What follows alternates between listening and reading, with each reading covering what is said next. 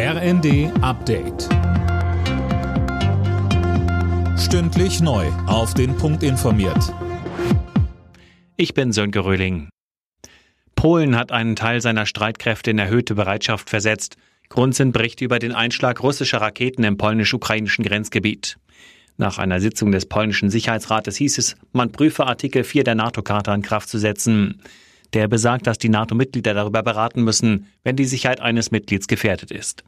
Noch bewertet man die Lage in Brüssel aber zurückhaltend, will erst mal aufklären. Eine weitere Eskalation will man auf jeden Fall vermeiden. Beim G20-Gipfel auf Bali steht Russland vollkommen alleine da. Die sonst so zerstrittenen Industrie- und Schwellenländer wollen den Krieg gegen die Ukraine in ihrer Abschlusserklärung verurteilen. Russlands Außenminister Lavrov ist schon vor dem offiziellen Ende des Gipfels wieder abgereist.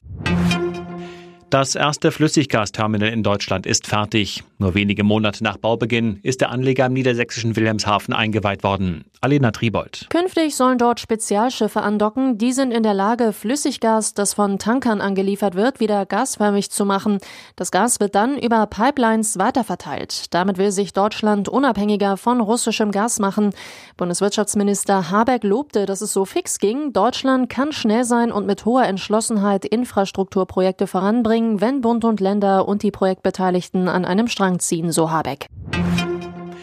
Die NASA unternimmt einen weiteren Startversuch für die Mondmission Artemis 1. Die unbemannte Rakete soll in der Nacht vom Weltraumbahnhof Cape Canaveral in Florida abheben.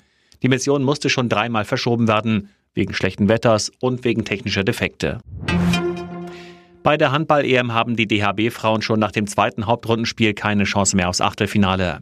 Gegen Olympiasieger Frankreich verlor das Team mit 21 zu 29. Selbst das Spiel um Platz 5 kann die deutsche Mannschaft nicht mehr aus eigener Kraft erreichen. Alle Nachrichten auf rnd.de